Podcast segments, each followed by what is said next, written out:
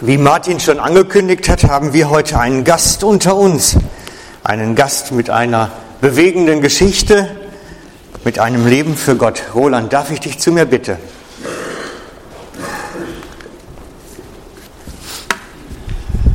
So, angeschaltet ist schon. Wunderbar. Roland, du bist unser Mann in Afrika, unser Außendienstmitarbeiter, so würde man das jetzt auf einer Firmenkonferenz sagen. Ähm, jetzt, jetzt mal ganz offen, viele sehen dein Gesicht das erste Mal heute, du bist ihnen ein unbeschriebenes Blatt, ähm, deinen Namen das erste Mal gehört. Wer ist Roland Sommerhalder? Ja, der Roland Sommerhalder, der hat viele verschiedene Namen. Haben heute Morgen schon mal zwei gehört. Roland, Rölle. Rölle, ja. Ich kenne aber mit Ronaldo und viele, viele Namen, ja. Ich bin hier aufgewachsen in der, der Gemeinde FMG und bin eigentlich von Anfang an dabei, als ein kleiner Giel. Ja, meine Eltern sind für die FMG gekommen und darum bin ich einfach so in die Gemeinde ja, reingekommen, bin hier aufgewachsen. Genau. Und dann hast du eine ganze Menge Sachen mit Kind gemacht, hast du mal erzählt mir. Also, ja. was hast du gemacht? Ja, da in der Gemeinde äh, bin ich, also habe ich Jungschar gemacht, ich war Jungscharleiter. Äh, bevor die FMD selber Jungschar hatte, äh, bin ich in Zeffel gegangen, Zofingen. Aber dann, wo unsere Gemeinde angefangen hat mit Jungschararbeit, war für mich klar, gewesen, dass ich das auch mache. Und habe mit äh, 15 den ersten Leiterkurs gemacht und bin dann äh, etwa 16 Jahre lang äh, Jungscharleiter was mir sehr viel Freude gemacht hat. Ja. So, jetzt ist natürlich die Frage, wie kommt man, genau, du hast ja auch einen ganz normalen Beruf gelernt, ne? hast du mir erzählt. Du bist ja. gar nicht Theolog, was bist du eigentlich? ich bin ein ganz normaler Schreiner. noch in der Schule habe ich eine Schreinerlehre gemacht, vier Jahre, und habe nachher auch 15, 16 Jahre gearbeitet auf diesem Beruf. Ja, jetzt ist natürlich die ganz spannende Frage, wie schafft man es denn, ja guck mal, da haben wir jetzt nochmal den Rolle. Okay, wie schafft man es dann dahin, also das ist ja schon eine spezielle Geschichte. Als Schriener mit einer Jungski-Arbeit landet man irgendwo im völlig anderen Kontinent, bestimmt, weiß ich nicht, wie 1000 Kilometer, 5000 Kilometer entfernt? Hm, ich glaube, es sind 6000. 6000, ja. okay. Mhm. Also wie schafft man das? Ja, das geht natürlich nicht von einem Tag aufeinander, einmal bei mir nicht. ähm, das war ein langer Prozess gewesen, äh, bei mir. Ähm, wie ich schon gesagt ich habe ja Jungschar gemacht hier und so mit 30, gut 30 habe ich gefunden, so langsam erst Zeit, äh, um aufzuhören. Um aufzuhören ja. Ich habe mich langsam ein bisschen alt gefühlt, in dem jungen Team, das wir hatten. Es waren viele Jungscharleiter zu dieser Zeit und habe ich gefunden, jetzt ist eigentlich der richtige Zeitpunkt, um aufzuhören. Weil aufhören, wenn man schon Leitermangel hat, das ist nicht so gut. Und dann habe ich gedacht, so, jetzt ist es gut. He. Und dann habe ich ja, eben aufgehört, aber dann bin ich schon in ein Loch gefallen, weil Jungschararbeit ist eigentlich ja, mein halbes Leben gewesen, ich kann es so sagen. Nach dem Arbeiten war das die Jungschararbeit. Und das habe ich jetzt einfach plötzlich nicht mehr gehabt. Und ich habe mich dann schon gefragt, ja, was, was ist jetzt dran?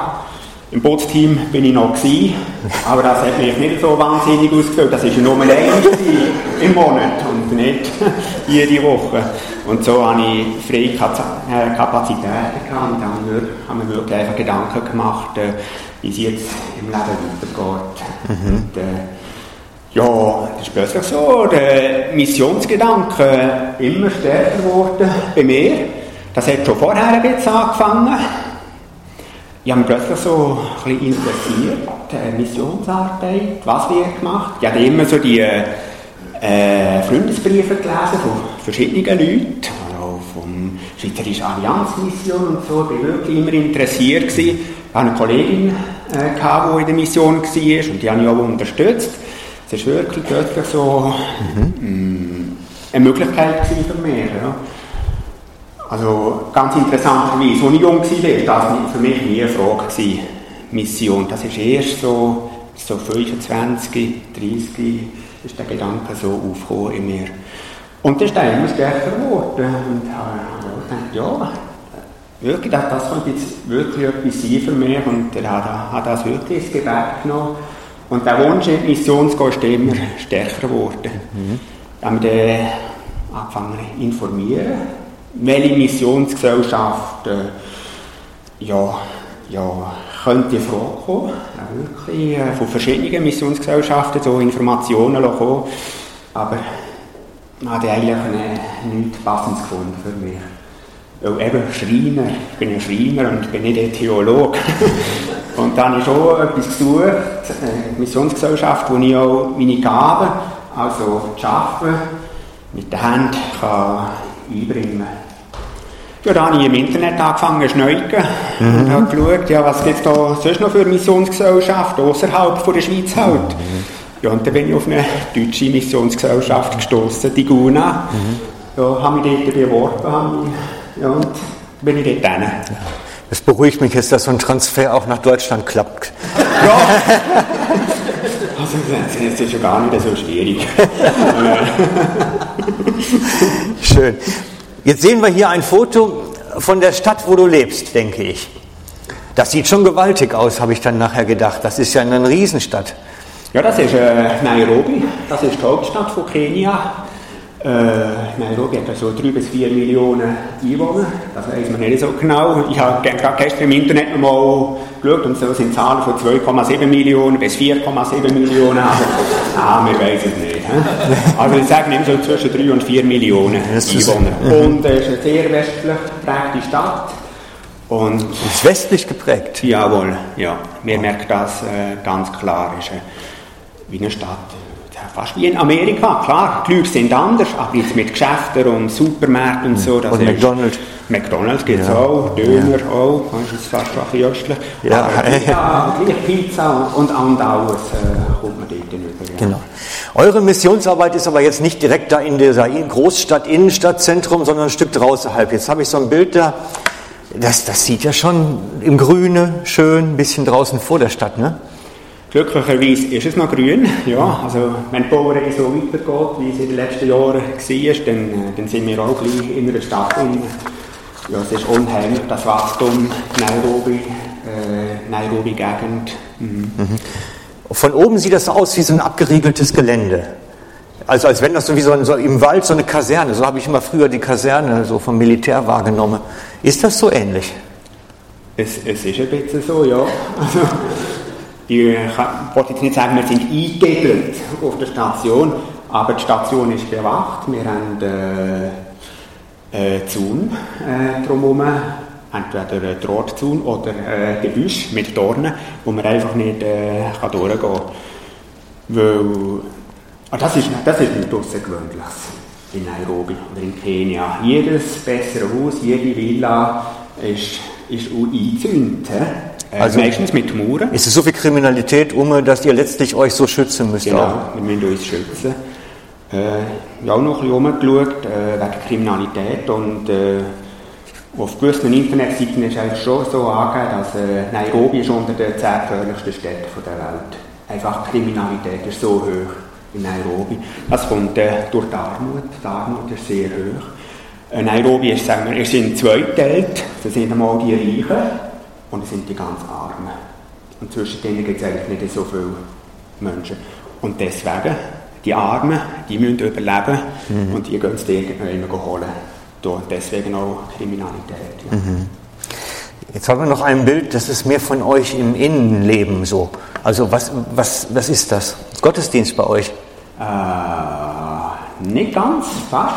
Ähm, das ist ein Jugendlager, das bei mhm. uns auf der Station äh, immer wieder stattfindet. Dreimal, nein, sechsmal im Jahr haben wir so ein Jugendlager. Und wenn ich einmal so eine Gebetsmail schreibe, mhm. dann tue ich auch immer schreiben, betet für das Jugendlager. Mhm.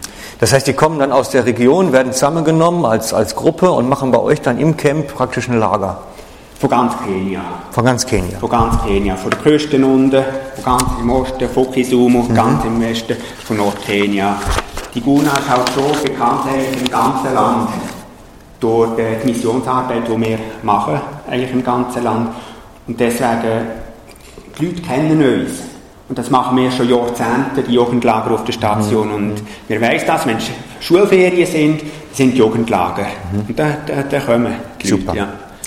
Dann habe ich ein ganz herziges Bild gefunden. Das ist so eine Jugendgruppe unter dem Baum. Und da habe ich gesehen, da oben hat es noch eine Giraffe drüber. Äh, das finde ich ja speziell jetzt, ne? So, darum haben das Vögel auch gemacht. Ja. ja, das ist also im Jugendlager und wir haben ja einen grossen Umschwung um die Station. Und gerade neben der Station ist auch noch der Nairobi Nationalpark. Wenn wir jetzt auch ein bisschen höher wären, würden wir über den Park hineinschauen und wir würden Hochhäuser von Nairobi sehen. Mhm. So, wir haben eine spezielle Lage und es ist immer wieder schön, auch die zu sehen. Ja, eben. Nach den Leuten zu hören und das ist, ist wirklich. Es beruhigt dich, ja, das ist schön. ja, das ist, ein schöner Ton, ja. okay. Würde mich jetzt nicht beruhigen, aber ist schon. Gut. Ähm, das ist auch auf dem Lager, denke ich, auf dem Jugendlager. Da habt ihr richtig einen Seilparcours. Ja, wir haben einen Hochseilgarten auf der Station haben wir etwa vor äh, fünf Jahren äh, aufgestellt. Und das ist eine sehr gute Möglichkeit, auch, um das Evangelium weiterzugeben, mhm. den, den jungen Leuten. Und äh, so etwas ist in Kenia nicht alltäglich. In der Schweiz, die Hochzeittage sind überall. Und mhm. Äh, mit Seilen, machen wir, das machen wir in der Jungschau, das machen wir in der Pfadi. Aber für einen Kenianer ist das etwas Spezielles, ein bisschen durchledern und ein bisschen Vertrauen haben in ein Seil. Das müssen sie zuerst lernen. Und Kenianer sind in diesem Gebiet sehr, sehr ängstlich.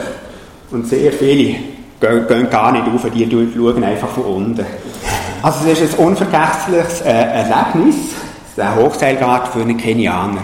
Und das kombinieren, der Hochseilgarten mit dem Evangelium, das ist eine super Möglichkeit und das werden sie nie vergessen, das Leben lang das sagen sie auch immer wieder, wenn man die Leute später wieder sieht. Oh, oh, im Jahr 2008 bin ich im Hochseilgarten gesehen und, und habe es gemacht. Mit Gottes Hilfe. Und uh, dann habe ich gebetet. Und ah, das ist, ist voll lustig. Oder wenn man so da oben ist und so, man, man tut immer zu den äh, Jugendlichen auch schauen. Und äh, dann hört man sie auch beten. ah, Jesus, hilf mir, hilf mir. Das ist herzig. So, ihr macht aber noch ganz normales Programm, das heißt, da ist Shooten angesagt, so wie es ausschaut. Ja, wir haben einen großen äh, Sportplatz. Ja, und dann machen wir vor allem äh, mit den Nachbarn tun wir Sport treiben. Mit den Nachbarn? Nach, Nachbarn, ja. Jawohl. Gut. Weil Shooten, das, das tun alle eigentlich gerne, die Jugendlichen. Ja. Und äh, durch Autosport, äh, da gewöhnt man die Leute. Die kommen zu uns auf die Station und nach, nach dem Spiel oder in der Pause bekommst du Andacht. Das ist auch eine super Möglichkeit, die wir tun. Okay, so, aber du hast mir mal erzählt, du bist ja eigentlich eher der Praktiker. Du bist ja. ja nicht so sehr der Evangelist, der jetzt die Andachten hält und die Motivationsgeschichte macht. Du bist ja. der Praktiker. Jetzt habe ich ein Bild von deiner Arbeitsstelle gefunden dabei. Das bist jetzt nicht du, aber das ist zumindest deine Arbeitsstelle. Ja, die sehen ja mich jetzt, oder? Ich kann mal Kenianer zeigen. Ja. ja das ist äh, mein Schreinerkollege und das ist in unserer kleinen Schreinerei auf, auf der Station.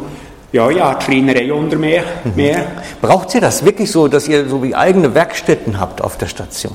Brauchen wir, ja. Weil äh, die Station ist, ist sehr groß eigentlich. Wir haben 80 bis 100 Leute, die auf der Station leben haben sonst viele Gebäude, Konferenzgebäude, Jüngerschaftsschule und das kommt schon sehr viel zusammen. Mhm. Und einfach, die ganzen Bauten sind schon sehr europäisch, also auch mit viel Holz und so. Und jetzt so nach 25 Jahren, da haben wir auch Renovationsarbeiten und da gibt es immer viel zu tun. Mhm. Da brauchen wir natürlich äh, Werkstätten, ja, Schreinereien und genau. wir brauchen Maler und für verschiedene Arbeiten. Ja. Genau. Das haben wir noch ein Foto von dem Holzlager von dir. Aber du hast mir erzählt, du machst noch ganz andere Sachen auch. Du machst nicht nur die Holzarbeiter. Du machst auch so im oberen Gefilden bist du unterwegs. Ja, ja, ich habe mal mit der Schreiner angefangen dort, ja. Nachher äh, bin ich immer noch weiter zugekommen in äh, Hausmeister, ein bisschen, ja. Aber auch, äh, bin ich auch viel unterwegs äh, auch Radiotürme aufstellen. Da haben wir jetzt ein Bild zum Radioturm ja, installieren. Ja, da, da, bin ich auf einem Turm oben, auf 70 Meter oben. Ja. Für mich als Schweizer, als äh, ehemaliger Berggänger, ist das kein Problem. Das, das freut mich immer wieder, wenn ich so Türme raufgehe ja, und einfach auch meine Gaben einsetzen. Genau, das heißt, Radioprogramm ist ein Teil eurer, eurer Arbeit auch ein Stück weit. Ja, es ist ein sehr grosser Teil geworden von Diguna. Das hat so vor fünf, sechs, sieben Jahren angefangen mit Radioarbeit. Und jetzt tun wir pro Jahr drei, vier Türme aufstellen. Mhm. In Kenia, äh, Tansania, Südsudan. Nicht nur für die Guna, auch für äh, Partnermissionen. Mhm. Ja. Super. Aber du bist schon unterwegs. Also ich habe jetzt ein Bild, mehrere Bilder gefunden, wo ihr letztlich auch äh, unterwegs seid, Kindern das Evangelium zu bringen. Da bist du schon mit unterwegs auch immer. Jawohl, ich gehe eigentlich jeden Samstag auch ins Land von Nairobi. Nairobi ist bekannt, äh, dass sie sehr viele Slums mhm. haben sagen wir, die Hälfte von der Bevölkerung die wohnen in Slums, also sagen wir um die zwei Millionen mhm. Menschen. Und Kinder dort sind natürlich auch vernachlässigt. Ja. Und ja, ich habe schon immer gerne Kinder gehabt, hier in der Schweiz, Jungschararbeit. Und ja, da gehe ich natürlich auch mit am Samstag. Wir machen Jungschar in den, in den Slums, ja. Kinderarbeit, Jugendarbeit. Und das ist immer ein sehr schöner Ausgleich für mich. Auch eben raus, rauszugehen, mhm. nicht immer auf der Station sein, rausgehen, zu den Kindern, mhm. Spass haben mit den Kindern, aber auch wirklich einfach für Kinder und die Jugendlichen dort sein. Mhm. Ähm, mal ganz eine andere Frage. Du bist jetzt als Europäer nach Afrika gegangen. In der Bibel steht drin, wir sollen den Griechen ein Grieche, den, den Römern ein Römer werden. Ähm, wie wird man als weißer Europäer den Schwarzafrikanern ein Schwarzafrikaner? Also du kannst dich ja nicht jetzt jeden Tag schwarz anmalen und sich so völlig in die Kultur eingeben. Also wie, wie sehen die dich? Wie gehen die mit dir um dort? In der Begegnung im Land, wenn du samstags unterwegs bist in den Slums? Die Schwierigkeit sehe ich da drin, du bist der reiche Onkel aus Europa und du bist jetzt das Wohlstandsfass und sie können einfach reinlangen und bei dir ist alles zu kriegen. Ist, äh, nicht ganz einfach, schwierig, ja. Vor allem am Anfang war es schwierig. Wenn man jetzt einmal pro Tag gefragt wird, du, kannst du mir etwas geben? oh, ja, mein Kind kann nicht in die Schule, kannst du mir helfen mit Schulgeld? Und immer viel, viele Geschichten auch, Teile sind sicher wahr und Teile sind sicher erfunden.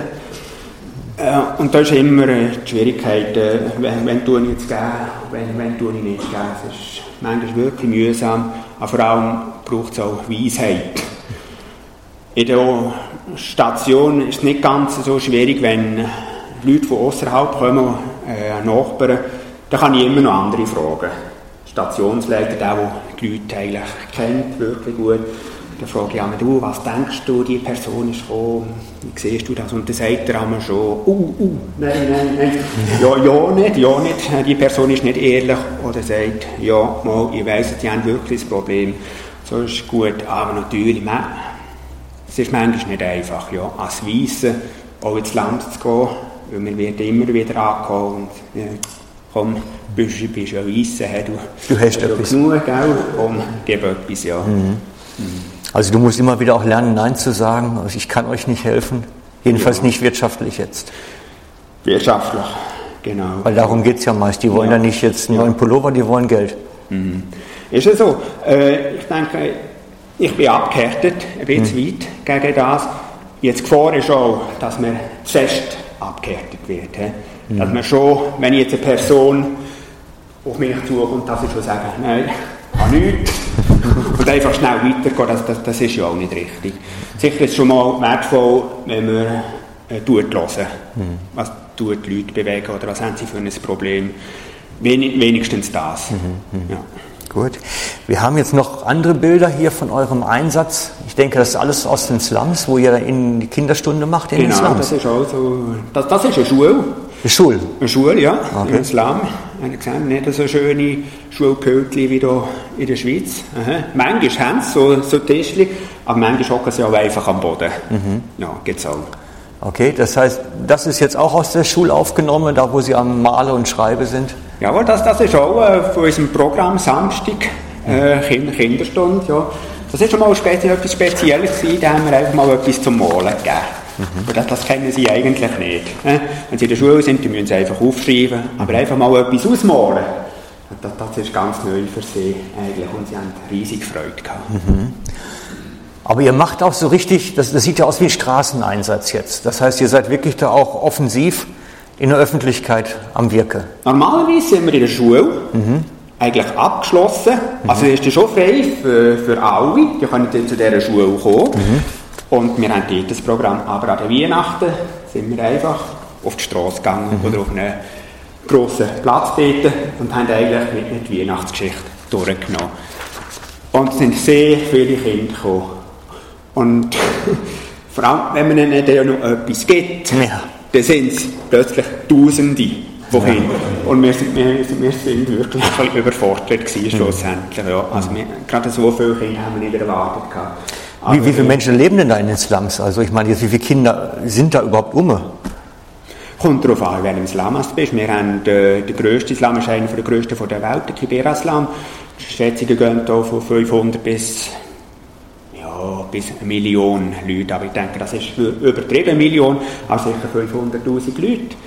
Und in diesem Slum, äh, da wo wir sind, ähm, schätzungsweise so 70 bis 100'000 Leute.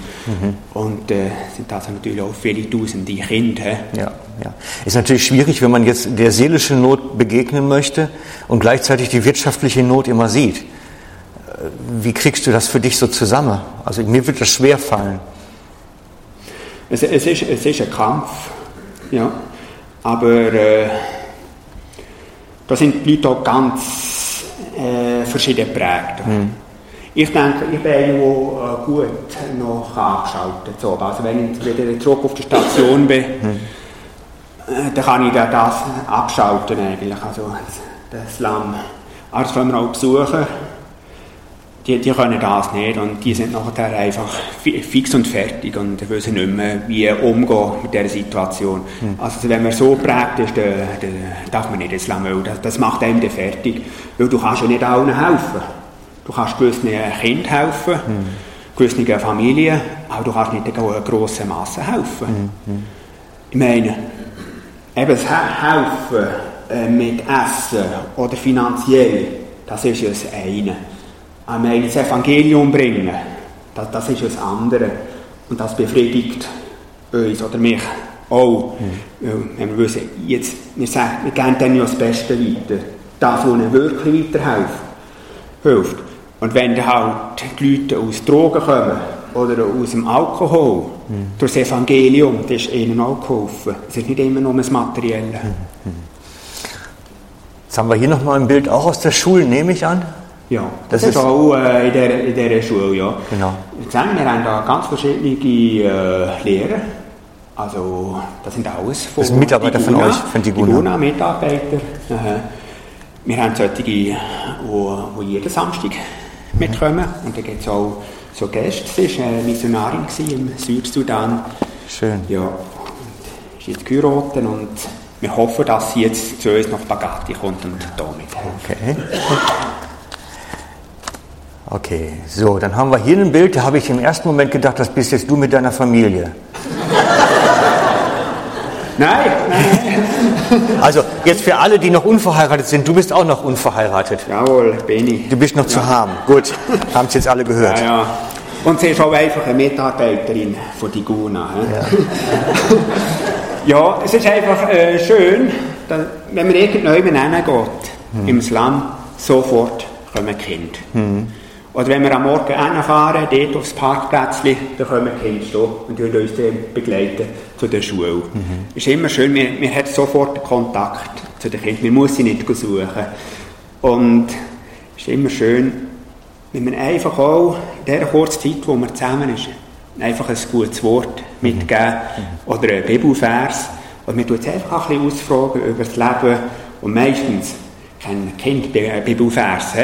Da fragen sie einmal, ja, was hast du für einen Bibelvers gelernt letzte Woche oder so? Und, und äh, tut einen Bibelvers aufsagen. ja, das ist immer wieder schön. Gut. Ich möchte gerne einen Bibeltext zitieren aus dem Markus-Evangelium, Markus 10, Vers 28 bis 30. Da begann Petrus und sprach zu ihm, siehe, wir haben alles verlassen und sind dir nachgefolgt. Jesus aber antwortete und sprach, wahrlich, ich sage euch, Es ist niemand, der Haus oder Brüder oder Schwestern oder Vater oder Mutter oder Frau oder Kinder oder Äcker verlässt um meinetwillen und um des Evangeliums willen, der nicht hundertfältig empfängt. Jetzt in dieser Zeit Häuser und Brüder und Schwestern und Mütter und Kinder und Äcker unter Verfolgung und in der zukünftigen Weltzeit ewiges Leben. Du bist ja einer von denen, die das ganz real praktiziert hat haben. Das heißt, du hast ja wirklich dein Elternhaus verlassen, dein Heimatland verlassen, bist woanders ganz neu angefangen. Hast du das so erlebt, dass du wie jetzt neue Familie hast dort unten? Ist das dir Familie geworden? Ja, auch zu einem gewissen Grad, ja. Klar, meine, Familie da, Mutter ist schwer zu ersetzen, oder der Vater. Aber, auch Aber die siehst du doch nur alle drei Jahre oder so, irgendwie, ja, in der Zeit? jedes zweite Jahr. Jedes zweite ja, Jahr. Aha. Klar, ich habe natürlich ganz liebe Leute gefunden in Kenia. Europäer, mhm. also Schweizer und Deutsche vor allem, aber auch Kenianer. Und hören etwa mal Familien sagen, gell, komm, kommst, kommst du wieder mal besuchen, du gehörst ja zur Familie. Und äh, das spürt man auch, dass sie es auch so meinen. Das ist natürlich schön, wenn man einfach kann gehen kann und auch zu Nacht essen, auch wenn sie nicht viel haben, sie tun es teilen mit mir. Was ich auch eigentlich nicht so gerne habe. Mhm. Ich denke, sie haben schon nicht viel mhm. und, äh, und dann holen sie ein Gückeli, tun es schlachten und äh, tun es mir auf den Tisch stellen. Was wollte ich eigentlich nicht. Aber für sie ist das sehr wichtig. Und ich weiß, dass die auch schätzen. Das ist, wirklich schön. Ich habe wirklich viele Familien, ja, die mich einfach so aufgenommen haben. Ja. Wir haben jetzt da ein Bild drin, da habe ich erst mich gefragt, was ist das überhaupt? Erklär uns doch mal, was das ist. Ja, das, das, das ist einmal ein Slum auch, wo wir das Projekt hatten, auch in diesem Slum sind wir jeden Samstag gegangen in die Schule, haben Kinderarbeit gemacht. Da haben wir auch ja, wieder geplant, für am Samstag morgen zu gehen. Da ist die Nachricht gekommen, wir können nicht gehen, das Lamm wird abgerissen. Die Leute haben das nicht gewusst, wir haben das nicht gewusst. Zwei, drei Stunden ist das gegangen mit Bagger, Bulldozer und ist der Slum flach gewesen. Das heißt, man hat einen Slum eliminiert. Und wo sind die Menschen geblieben? Die haben sich verteilt auf andere Slums. Mussten neu anfangen? Neu anfangen, ja.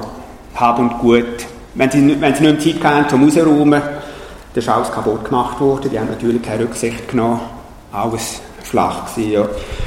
Die meisten in anderen Slums, gewisse Familien haben mir können helfen, haben wir eine Bleibe gesucht. Mhm. Also wir haben äh, geschaut, wo können sie wohnen, haben für sechs Monate die Miete gezahlt und haben einfach geschaut, probiert, dass sie eine Existenz aufzubauen mhm. in der Nähe von Diguna. Mhm. Aber das ist eigentlich äh, die schwierigste Situation für mich äh, in den letzten zwei Jahren, wo ich das gesehen habe. Mhm. Plötzlich die lieben, äh, lieben Leute kennt, ein Kind, das ich kennt habe, mhm. gute Freunde, mhm. die stehen nicht, nicht mehr da. Sind nicht mehr da einfach. Keine Ahnung, mhm. wo sie sind, so einem größten Teil. Ja. Mhm. Das gehört, glaube ich, auch zu den Bildern, oder täusche ich mich da irgendwie? Ja, das gehört, gehört auch dazu. Wir sind natürlich auch äh, reingegangen und einfach. Viel machen kannst du nicht, gell? Man kann die Leute trösten, man, man kann äh, reden mit ihnen, man kann ihnen Mut zusprechen. Mhm. Und halt auch äh, auf die Bibel hinweisen, ja, dass sie den Mut nicht mhm. äh, verlieren. Ja. Mhm. Wir sind ja jetzt heute Morgen beim Thema Reisebudget. Mit unserem kleinen Expeditionswagen sind wir aufgebrochen, haben uns aufgemacht auf eine Expedition gemeinsam in der Leitung des Heiligen Geistes, letztlich Alltag mit Gott zu führen. Ähm, jetzt die Frage nach dem Budget natürlich auch bei dir. Hast du die Kosten eigentlich seinerzeit überschlagen, als du losgegangen bist und losgezogen bist? Hast du dir vorher einen Gedanke gemacht? Was kostet mich das eigentlich? Ja, da habe ich mir sehr gut überlegt. Ja, das ist weise, ist das. Das ist ja, gut so. Ja, vom Typ her, ich, ich bin da nicht so der Draufgänger-Typ. Also, ich, wenn ich etwas Neues anfange, dann ich mir das schon überlegen. Und Eben, manchmal dauert das Jahre so wie, wie mit Tiguna. Das war auch nicht von heute auf morgen. Gewesen. Und haben das gut überlegt, eben auch finanziell, wie das wird aussehen in Zukunft.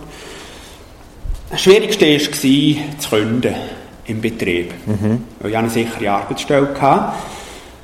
Und einfach zu gründen, um nach Afrika zu gehen, das, das, das, deine, das ist schwierig. Wie haben deine Eltern reagiert, als du denen gesagt hast, ich künde jetzt und gehe nach Afrika? Waren die erfreut und gesagt, super, unser Sohn bewegt etwas? Ja, ich habe noch nicht so auf Tatsachen gestellt. Ich habe vor, vorher äh, mit ihnen geredet über das. Und äh, das war auch nicht so einfach für, für mich. Weil der Vater, der ist so prägt wie ich und hat gesagt, was? Willst du künden? ja, aber was ist, wenn du zurückkommst? Hast du vielleicht keine Arbeitsstelle mehr? Also diese Seite, und auf der anderen Seite die Mutter, die gesagt hat, ja, gang. wenn, wenn du nicht gehst, äh, Du, du wirst dir das Leben lang fragen, ob das nicht das Richtige gewesen wäre. Gang mit, musst es probieren. Und so bin ich immer so ein hin und her gerissen gewesen, ja. Mhm. Aber schlussendlich hat die Mutter gewonnen. Hat die Mutter gewonnen, ja. Oder auch die Freunde, die mich beraten haben, ja auch mit äh, einigen Freunden darüber geredet. Und ja. der Tenor war eigentlich schon so, gewesen, gang mhm. und mach das, ja. Schön. Wir haben noch Bilder jetzt hier, da bist du wirklich in der Wüste unterwegs. Da hast du mir was zu erzählt. Das ist so spezielle Einsätze, die, glaube ich, ihr macht dann noch gelegentlich, ne? Machen wir auch. Äh, wir tun zum Beispiel äh, äh, Krankenstationen aufbauen in der, in der Wüstengegend im Norden von Kenia. Leben da die Menschen? Oh, ja. Also jetzt nicht gerade da, das ist jetzt schon extrem, ja. Aber da sind wir jetzt eben auf dem Weg so, so. zu einem Dörfli, ja, wo Menschen und Tierleben. Genau. Ja, und das ist auch immer eine schöne Abwechslung für mich, einmal rauszugehen, auch eben meine Gaben außerhalb der Station einzusetzen und, und bauen. Mhm. Ja. Wir sind eigentlich im ganzen Land tätig. Das ist auch recht groß, das Land, also wo du tätig bist. Wie groß Kenia ist das? Ist groß. Äh, Kenia ist etwa 14 Mal so groß wie die Schweiz. Mhm. Einiges größer als Deutschland. Ja. Ja, ja. Und, und, und, sogar grösser als Frankreich. Ja. Also riesig groß, ja. Und das dauert es manchmal lang, bis man da so in einem abgelegenen Gebiet ist. Ich habe auch gestaunt, wie farbenfroh das trotzdem sein kann. Also die Menschen, die sind ja wirklich farbenfroh. Ne? Die ja. Bilder, die du mir gezeigt hast, das ist schon, oder hier bei eurer Gemeinde, mhm. die haben wirklich farbenfrohe Gottesdienste. Ne? Schön, ja. Aha. Wie sie angelegt sind, eben mit dem der traditionellen mhm. Kleider und auch wie sie singen mit, mit Instrument, mit Klatschen. Es ist, ist wirklich lebendig. schön, einfach wieder zu sehen, wie die immer noch so mhm. äh, voller Freude ihre Traditionen, ich würde sagen, das sind die guten Traditionen, mhm. wie die das ausleben. Ja, schön. Du bist noch einige Zeit hier bei uns, in der Schweiz jetzt noch einige mhm. Zeit. Ähm, man könnte dich jetzt irgendwie kontaktieren, man könnte mit dir auch Kontakt aufnehmen, mit dir ein Gespräch führen. Du bist noch eine gewisse Zeit hier. Wie lange bist du noch da? Ich bin noch bis Ende Jahr da, also für eine lange Zeit. Und ja, für mich ist es schon wichtig, dass ich die Leute kenne von der Gemeinde. Ich habe natürlich riesig Freude, wenn ich viele neue Gesichter sehe. Natürlich, aber äh, es freut mich auch, wenn ich die Leute kenne. Und von dem her wenn ihr auch mich kennenlernen noch ein bisschen besser, kommt einfach auf mich zu und ich, ich tue, tue euch gerne besuchen. Gut, machst Hausbesuche, ja. finde ich tipptopp. Also sprecht den Roland an, er ist noch eine Zeit hier heute. Ähm, wenn ich dich jetzt mal besuchen kommen wollte, wenn ich sowieso in Kenia zufällig gerade auf Safari bin mal wieder, das wäre schon möglich. Ja, natürlich. Ja, die, die müssen mich fast besuchen. also vor, vorher schon äh, Kontakt aufnehmen mit mir. Ich, ich, bin eben nicht immer auf der Station. He? Und da muss man schon äh, schauen, planen, ja, ist es möglich oder ist es nicht möglich. Wir tun ja auch nicht nur mhm. von heute auf morgen planen. Wir haben auch einen Plan für lange Zeit. Und wenn ihr mir sagt, im August mhm. zum Beispiel bin ich in Kenia, dann sage ich vielleicht, bin leider nicht um. Aber wäre wär natürlich schön. Also probieren müssen wir es. Also wenn wir in Kenia sind, dann müssen wir Kontakt mit mir aufnehmen. Ja. Gut. Okay. Ähm, Habe ich irgendwas vergessen? Äh, nein, denke nicht. Ich werde nur darauf hinweisen, dass äh, ja, da, da unten noch Flyer äh, aufgelegt, mhm. beim Ausgang unten. Äh, ist ganz kurz beschrieben, was die Guna ist was wir machen, einfach, dass wir einen ganz äh, groben Überblick haben, ja, was die GUNA so macht, in welchen Ländern wir tätig sind und so. Ja, und, und sonst wenn, kann man dich ja fragen auch. Ne? Und sonst bin ich da, ja. Genau. Ich tue ab und zu mal das Gebetsmail mhm. versenden. Wenn ihr das auch gerne bekommen dann könnt ihr auch, euch auch unten eintragen. Hast du eine Liste aufgelegt? Ich habe einen Blog auf, äh, angelegt, dort wo die Flyer sind. Könnt ihr euren Namen eintragen und eure E-Mail-Adresse. Merci vielmals. Danke vielmals. Danke für deinen ja. Beitrag, Roland. Merci. Okay. Merci.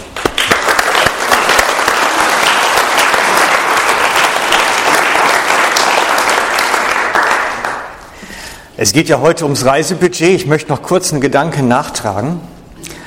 Ähm, und jeder von uns ist ja am Budgetieren. Manche machen es richtig systematisch mit Tabellen und Excel und berechnen und automatisch eintragen und das ist unsere Zeit. Und andere überschlagen das so über den Daumen, sagen, kann ich mir das leisten, kann ich es mir nicht leisten. Ähm, spätestens, wenn der nächste Ferie anstehen oder wir ein neues Auto brauchen. Alle diese Dinge, die ein bisschen mehr ins Geld gehen, überlegt man sich ja eigentlich vorher. Und Jesus hat gesagt, dass wir die Kosten der Nachfolge uns auch überschlagen sollen. Und ich möchte dazu den Text euch heute vorlesen. Da sagt er in Lukas 14, 28, wenn jemand von euch ein hohes Haus bauen will, muss er sich doch vorher hinsetzen und die Kosten überschlagen, um zu sehen, ob sein Geld dafür reicht. Sonst hat er vielleicht das Fundament gelegt, kann aber nicht weiterbauen. Und alle, die das sehen, fangen an zu spotten. Das ist der, sagen sie, der ein hohes Haus bauen wollte und es nicht weitergebracht hat. Kosten der Nachfolge überschlagen. Was kann ich mir trauen? Und ich finde, wir haben heute Morgen ein tolles Beispiel gehört von Roland, der sich sehr weise vorher die Kosten überschlagen hat, der sich überlegt hat, traue ich mir das zu? Kann ich das durchhalten? Traue ich mich, meinen Arbeitsplatz zu künden und woanders neu anzufangen? Und ich finde, dass Roland da für uns so ein bisschen Vorbild ist. Als jemand, der etwas gewagt hat, der die Kosten überschlagen hat, etwas gewagt hat. Und ich würde mir wünschen, dass wir alle uns überlegen, was kann ich mir trauen in meiner Nachfolge? Was kann ich mir zumuten? Weil letztlich geht es immer um Eis. Es gibt in dieser ganzen sich etwas trauen einen ganz bösen Moment. Das ist der Moment, wo ich das Alte loslasse und das Neue noch nicht in der Hand habe. Es gibt diesen Moment, wo ich nichts in den Händen habe. Und vor diesem Moment schreckt jeder zurück eigentlich. Der Moment der leeren Hände. Und man kann sich auch die Hände so nach und nach leer machen, aber irgendwann sind sie einfach leer. Da ist die Stelle gekündigt, da ist die Wohnung aufgegeben, da ist das Gepäck verpackt. Irgendwann ist die Hand leer und das Neue ist noch nicht sichtbar. Ich mag mich entsinnen, als wir vor jetzt sieben, acht Jahren in die Schweiz gezügelt sind, was das bedeutete, das Haus leer zu machen und alles, was wir besitzen, in einen LKW mit Anhänger zu bringen. Da wusste ich, es gibt kein Zurück. Der Mieter hat jetzt einen Vertrag für die Wohnung. Ich kann nicht einfach nach 14 Tagen wieder den LKW zurück retour schicken. Man hat das Alte abgeschnitten. Und das ist der, dieser, dieser böse Moment, bei dem etwas Neues zu wagen. Um etwas Neues zu wagen, muss ich das Alte loslassen. Und ich muss mir vorher Gedanken machen, schaffe ich das kräftemäßig, emotional, schaffe ich das? Das ist dieser erste Schritt aufs Wasser.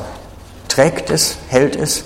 Wisst ihr, als Petrus aufs Wasser gegangen ist, ihr kennt die Geschichte hier alle, da war nicht das Aufstehen im Boot das Schlimme und auch nicht das Gehen auf dem Wasser sondern der erste Schritt, dieses Nachprüfen, trägt es denn? Das ist der böse Moment eigentlich. Und so geht es uns allen. Wir fühlen uns im ersten Moment erst einmal haltlos, schutzlos und unsicher. Aber ich sage euch dennoch, Gott kann ganz gewöhnliche Menschen gebrauchen. Einen Schriener, der sich aufmacht letztlich dafür zu sorgen, dass in Kenia und drumherum Evangelium gehört wird. Gott kann ganz gewöhnliche Menschen wie du und mich gebrauchen, um sein Reich zu bauen.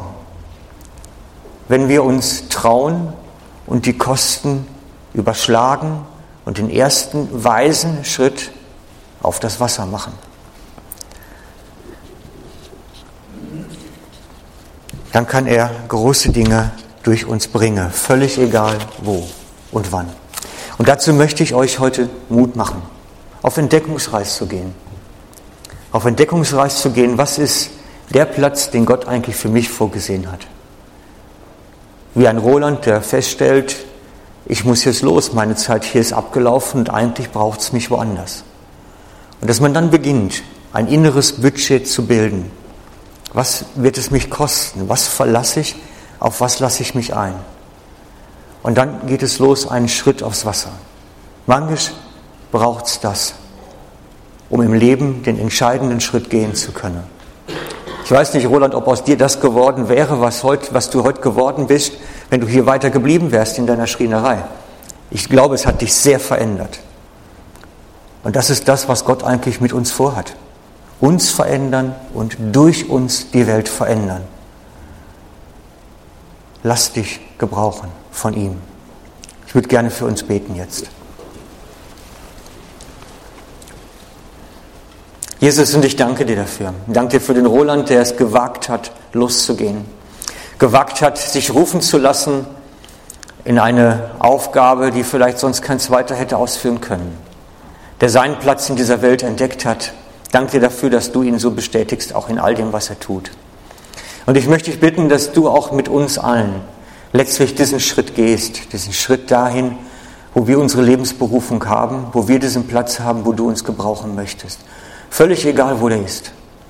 Aber es gibt diesen Platz, den du dir einmal überlegt hattest, dass wir ihn entdecken, ein Budget machen, die Kosten überschlagen und uns Schritt für Schritt trauen, aufs Wasser zu gehen.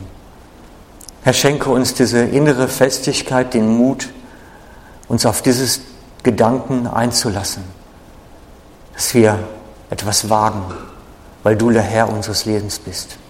Amen.